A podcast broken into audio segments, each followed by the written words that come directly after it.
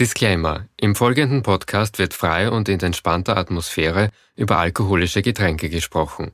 Doch Alkohol kann gefährlich sein. In keiner Weise soll dieser verharmlost werden. Bei Problemen mit übermäßigem Alkoholkonsum kann unter der verlinkten Website in den Show Notes um Hilfe angesucht werden. Man geht halt doch regelmäßig auch beim Mittagessen oder am Abend äh, öfter was trinken, was eigentlich gesundheitlich nicht ganz so gut ist. Aber das ist halt unsere Gesellschaft, du gehst halt was trinken. Ich trinke ein Bier.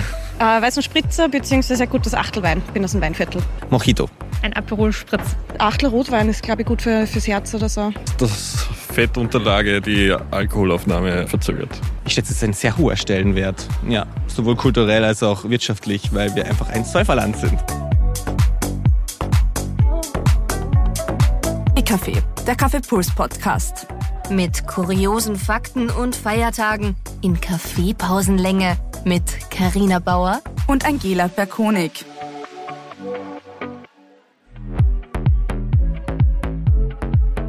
Zwei Melange bitte.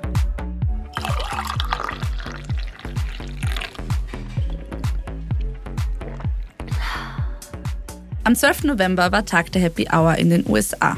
Ein Feiertag, der uns Grund genug dafür gibt, über Alkohol zu sprechen. Ja, gestern war ja auch Sonntag und den haben einige wahrscheinlich verkatert Mhm. erlebt. Ja, das kann ich mir gut vorstellen. Samstag ist ja auch ein klassischer Fortgetag. Und wenn ich darüber nachdenke, ich leide ja bei einem Kater ziemlich. Also ich habe das volle Programm, so Kopfschmerzen, Bauchschmerzen und gefühlt wird das immer schlimmer mit dem Alter. Ja, das fühle ich auch. Also mittlerweile habe ich echt zwei Tage Kater, nicht mehr nur einen. Ja, ja, es voll. wird wirklich immer schlimmer. Ja, aber weißt du, was eine Freundin von mir immer macht? Was denn? Ja, egal wie viel sie am Vorabend getrunken hat, das, das ist immer so. Am nächsten Tag geht sie trainieren. War. Ja, egal ob Fitnessstudio oder Laufen, sie macht Sport, ja, da ist sie sehr diszipliniert. Das macht sie und das zieht sie auch durch. Sie denkt sich halt dabei, geht halt der Alkohol und auch der Kater viel schneller vorüber. Weil man halt auch alles ausschwitzt und so. Boah, das ist, das ist ambitioniert. Also das finde ich nicht schlecht. Weil so ein Mythos, an den ich mich halt, also Sport gegen Alkohol, keine Chance am nächsten Tag, aber ein Mythos, an den ich mich halt vorm Trinken ist, eine gute Unterlage. Also schön viel fettiges Essen, nämlich Pommes, Mhm. Oh ja. Mhm. Döner, Burger. Und das soll ja dafür sorgen, dass der Alkohol nicht so schnell vom Blut aufgenommen wird. Also damit man nicht so schnell betrunken wird. Und daran halte ich mich eigentlich immer, wenn es geht. Ja, ja, den Mythos, den kenne ich auch.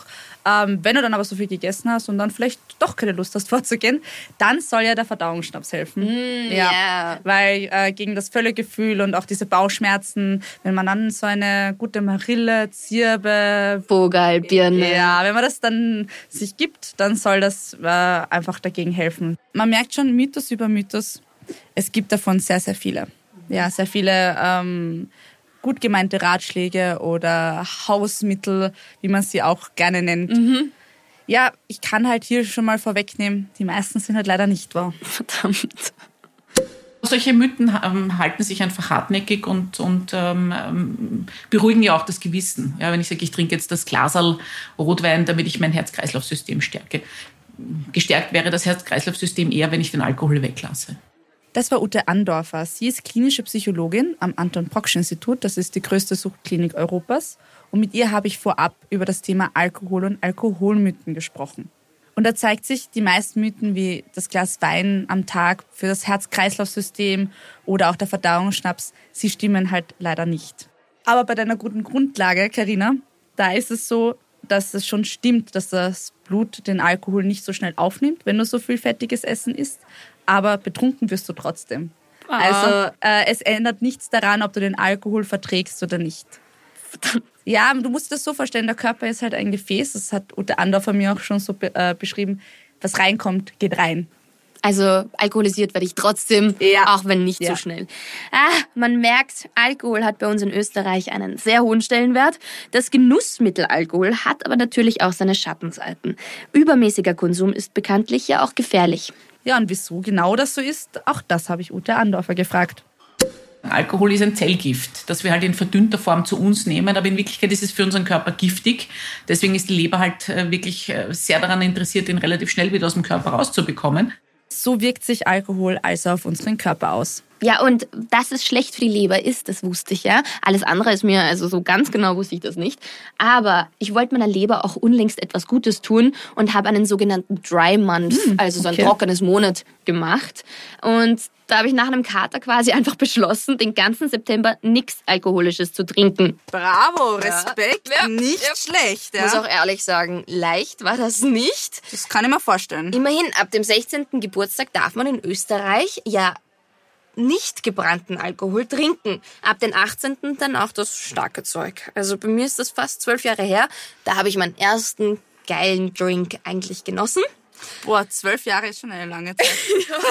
ich meine, ich darf nicht reden, wir Yep. sind gleich alt. ja, Also bei mir sind es auch zwölf Jahre, ist- aber arg. Ja, es ist eines meiner, meiner auf jeden Fall beständigsten Hobbys. okay. Kann man schon sagen. Und seither habe ich eigentlich nie äh, bewusst einen Monat nichts getrunken. Also die Pause, die gab's nie. Und jetzt habe ich das zum ersten Mal, dieses Experiment ge gewagt eigentlich. Aber ich weiß gar nicht, hat das was gebracht? Ja, ich persönlich kann dir das natürlich nicht beantworten, aber ich muss schon sagen, Hochachtung dafür und ich glaube auch deine Gehirnzellen und deine Leber werden es dir danken, weil bei so einem mittelstarken Rausch sterben ziemlich viele Gehirnzellen ab. Ute Andorfer meinte, das sind so circa zwischen 20.000 und 30.000 Gehirnzellen. Ja, das ist schon ziemlich viel. Aber um zurückzukommen zu deiner Frage und zum Dry Month, ob der was gebracht hat, das habe ich natürlich auch unsere Expertin gefragt. Und was sie mir dazu gesagt hat, das können wir uns jetzt anhören. wir leben einfach in einem, in einem, in einem Land, wo, wo Alkohol sozusagen auch ein unter Anführungszeichen Kulturgut ist. Das ist einfach so. Und ein, ein, ein verantwortungsvoller Umgang damit, das wäre, denke ich, äh, sozusagen die, ähm, die, die beste Methode, sozusagen damit umzugehen, wie jetzt vielleicht ein, einmal im Jahr, ein Monat oder, oder zwei Monate nichts zu trinken wäre, wär, wär, glaube ich, äh, sozusagen besser dann drüber nachzudenken, wie ich, gehe ich prinzipiell mit Alkohol um und wie oft steht Alkohol wirklich bei mir sozusagen zu Hause am Tisch. Ja, mir hat das Experiment auf jeden Fall gezeigt, dass die Leute um mich herum mit meiner Abstinenz eigentlich überhaupt nicht umgehen konnten. Die waren alle verwirrt. Ja, das kann ich mir gut vorstellen. Ja. Ja, ganz viele haben mich gefragt, eigentlich die meisten meiner Freunde haben mich gefragt, ob ich denn krank bin, weil Okay. ich Nein zum Mojito gesagt habe. Und ein paar wenige haben auch gefragt, ob ich schwanger sei. Ah ja, der Klassiker, wenn man eine Frau ist. Ja. Ja. Weil da sieht man aber auch, dass Alkohol einfach dazugehört und wenn du es mal nicht mehr machst, Ja. dann muss es einen Grund dafür geben. Umso mehr verantwortungsvoller Umgang mit Alkohol ist schwierig, oder? Was ist das genau? Ja, wichtig ist, dass man Alkohol auf jeden Fall in Maßen genießt. Und da gibt es sogar eine Empfehlung der WHO, also der Weltgesundheitsorganisation. Und was genau diese Empfehlung enthält, das hat uns Ute Andorfer verraten. Das sind halt pro Tag äh, ein Viertel Liter Wein oder ein großes Bier, ein halber Liter Bier oder ein doppelter Schnaps bei zwei alkoholfreien Tagen in der Woche, damit sich die Leber erholen kann. Also das ist harmlos. Alles darüber hinaus ist leider bedenklich. In Österreich sind rund 340.000 Menschen alkoholkrank. Und obendrauf ist fast noch jeder Zehnte gefährdet, alkoholkrank zu werden. Zusätzlich dauert es auch zwölf Jahre circa, bis sich Erkrankte überhaupt Hilfe suchen. Dabei kann man in Österreich eigentlich sehr unkompliziert um Hilfe ansuchen. Das Einzige, was man braucht, ist eine E-Card und eine Versicherung und dann kann man sich schon einen Termin bei einer Suchtberatungsstelle ausmachen. Wo genau ihr diese Suchtberatungsstellen findet, das haben wir euch natürlich in die Shownotes gepackt. Ihr braucht einfach nur auf den Link gehen und dann findet ihr hier alle Informationen, die ihr braucht. Zum Beispiel auch vom Anton Proksch Institut, also der Suchtklinik in Wien. Ja, und das war's auch schon wieder von uns. Der Tag der Happy Hour, der 12. November, ist damit quasi abgehakt. Fazit. Alkohol ist bei uns ein Genussmittel. Es gehört oft einfach dazu. Aber es ist ein Zellengift und Nein sagen ist eigentlich unbedingt auch notwendig. Eine Pause gönnen für den Körper ist eigentlich das A und O. Ja, und Mythen stimmen oft auch nicht. Und wenn ihr mehr dazu wissen wollt, dann geht doch einfach auf puls24.at. Denn hier habe ich euch alle wichtigen Informationen in einen Artikel gepackt und da könnt ihr alles ganz easy nachlesen. Den Link dazu, auch den findet ihr in den Show Notes. Und nächste Woche feiern wir auch schon den nächsten Feiertag. Es geht um Fernsehen! Ja, und dazu fragen wir euch direkt. Bitte schickt uns doch eine Sprachnachricht oder ein Video von euch zur folgenden Frage. Nämlich, wie wichtig oder unwichtig ist euch denn klassisches Fernsehen? Und Fernsehen liegt mir ja besonders am Herzen, weil ich bin ja auch Kaffee-Puls-Redakteurin. Das ist mein ja, das Job? Job, ja, mit dem verdienst du dein Geld. Ja, und wir haben nächste Woche auch einen Special Guest bei uns und der ist geheim. Den verraten wir euch nicht. Ja, natürlich müsst ihr am Montag wieder einschalten. Um so das ist zu es. Bitte schaltet doch ein am Montag nächste Woche. Wir sind dann wieder da. Ja, bis dann, bis Montag. Bis dann. Danke fürs Mitlauschen unserer ersten Folge Stehkaffee, der Kaffeepuls Podcast. Mit euren Hosts Angela und Karina. Wenn euch die Folge gefallen hat, folgt uns doch hier auf der Podcast-Plattform eures Vertrauens. Und ein großes Danke an all jene, die diese Podcast-Folge möglich gemacht haben. Danke an André Koroschak für den Sound. Für das grafische Cover danke an Andreas Kalcher. Danke auch an Maximilian Spera, der uns seine Stimme für den Disclaimer geliehen hat.